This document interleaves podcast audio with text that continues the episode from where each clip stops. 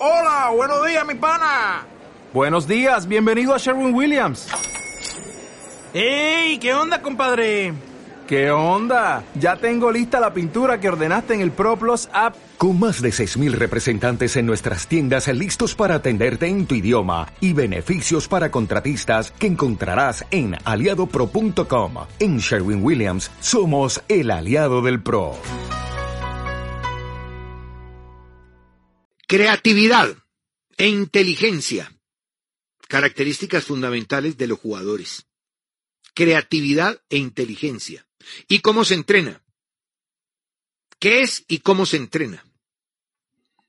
Miguel Fernández dijo que, técnico UEFA Pro, que la comprensión del juego es fundamental. Tienes que entender el juego.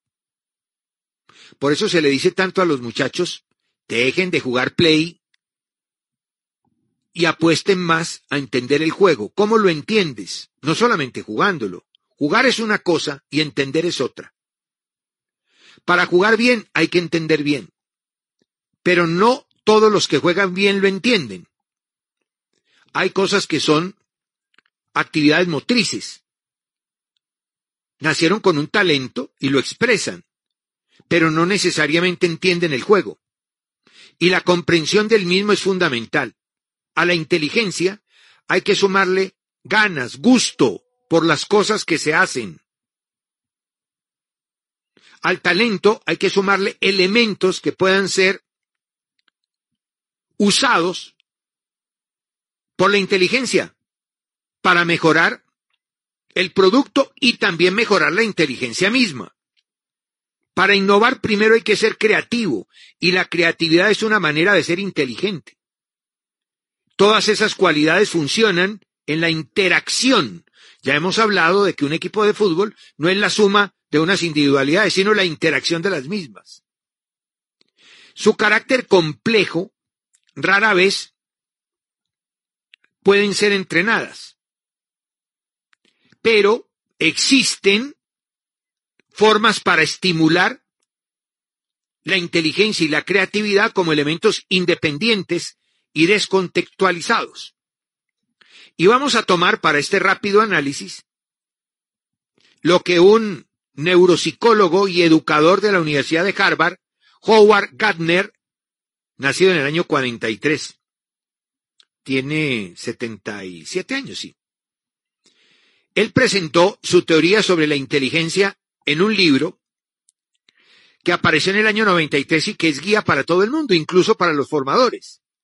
Gardner redefine el título inteligencia, lo define como la capacidad para resolver problemas cotidianos, para generar nuevos problemas, para crear productos o para ofrecer servicios dentro del propio ámbito cultural. La importancia de la definición de Gardner es doble, amplía el campo de lo que es la inteligencia y reconoce que la brillantez académica no lo es todo y define la inteligencia como una capacidad. Y habla de ocho tipos de inteligencia. La famosa inteligencia múltiple. Entonces, para Garner, la inteligencia es una capacidad desarrollable y resultante de la combinación de varios tipos de inteligencia. ¿Cuáles son esos ocho tipos de inteligencia según Gardner? La inteligencia lógico-matemática, la inteligencia lingüística, la inteligencia corporal kinestésica, párenle bolas a esta, la inteligencia espacial, la inteligencia musical, la inteligencia naturalista, la inteligencia intrapersonal, la inteligencia interpersonal.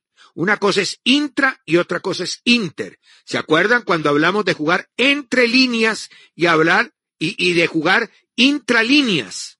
Pues bien, también hay una inteligencia intrapersonal y otra interpersonal. Mientras compiten, los jugadores utilizan la mayoría de estas inteligencias, pero en su comportamiento motor, motriz, cobra especial trascendencia la inteligencia corporal sinestésica. Los futbolistas tienen la capacidad de utilizar su cuerpo para resolver problemas que el juego genera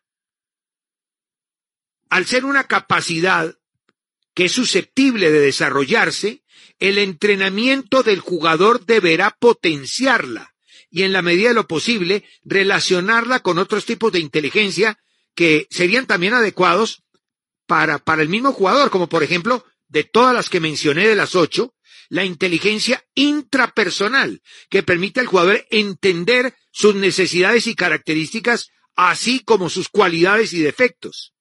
También la inteligencia interpersonal, que permite al jugador entender a sus compañeros.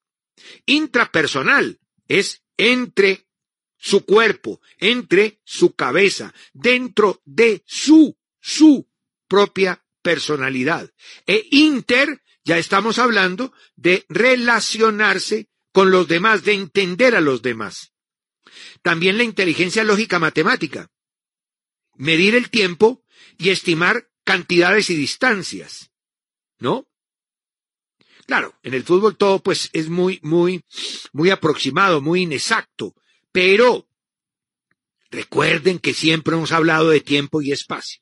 Pues la inteligencia lógica matemática permite medir tiempo y también cantidades y distancias, que es lo que llamamos espacio, nosotros los peatones futbolísticos.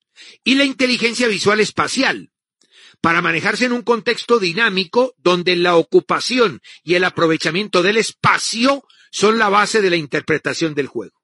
Fíjense que tenemos tiempo y espacio en lógica matemática y en visual espacial. Estamos hablando de las ocho clases o tipos de inteligencia que propone Gardner en 1983. Para el futbolista, además de una inteligencia metódica o racionada, sería conveniente una inteligencia práctica o creativa. Ahí aparece la creatividad, es decir, una inteligencia motora que haga innovar, ¿no? Permanentemente, en función de lo que le va solicitando el juego.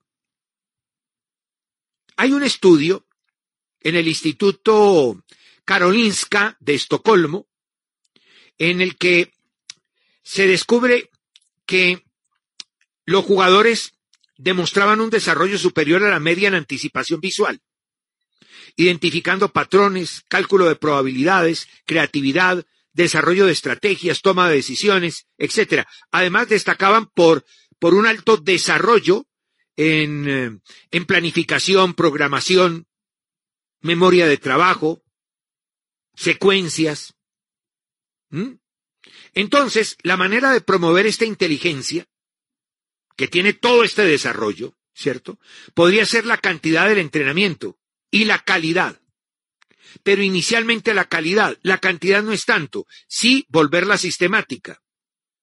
Entrenamientos en los que las tareas supongan al jugador un desafío cognitivo y ejecutivo que piensen el porqué de lo que están haciendo, de esa tarea que están desarrollando, su relación con cierta manera de jugar, la reflexión de los pros y los contras de esta acción o de aquella. El jugador inteligente es aquel que entiende el juego y que si lo entiende es capaz de innovar. Entonces, para concluir, la inteligencia del jugador facilita su creatividad. El jugador inteligente es aquel que entiende el juego y si lo entiende es capaz de, cambiarlo, de innovarlo. La máxima evolución cognitiva y de conocimiento del juego de un futbolista, esta es la teoría de Miguel Fernández, la máxima evolución cognitiva y de conocimiento del juego de un futbolista es cuando es capaz de anticipar la siguiente acción. Sabe qué va a pasar o por lo menos intuye qué es lo que va a suceder. Y llegar a la excelencia en el fútbol, siendo creativo, no es una cuestión exclusiva de los talentosos, de los genios, de los Messi, de los Maradona, de los James, sino que se logra fundamentalmente con una práctica bien diseñada, variada y óptima. El guía tiene que saber qué es lo que está haciendo. El futbolista debe acostumbrarse a no tener miedo a la improvisación y a ser protagonista en la creación de nuevas respuestas. Cada acción de juego es una pregunta, una inquietud y a la vez una respuesta. En los entrenamientos los errores deben ser considerados como un proceso más, un proceso más de desarrollo, de crecimiento eh, y, y no otra cosa. Además, es una vía de promoción del autodescubrimiento. Uno tiene que ir descubriendo de qué es capaz. Y para fomentar la creatividad se deben generar situaciones en las que los futbolistas, mediante la búsqueda de alternativas, originen nuevos comportamientos, atención, eficientes para el equipo. Equipo. Equipo, que no es una suma de jugadores, no es uno más uno más uno más uno igual once, sino la interacción de ese uno más uno más uno más uno más uno que da once. Entonces todos los comportamientos, ¿no? Deben ir apuntando a eficiencia en el comportamiento del equipo. Mañana será otro día.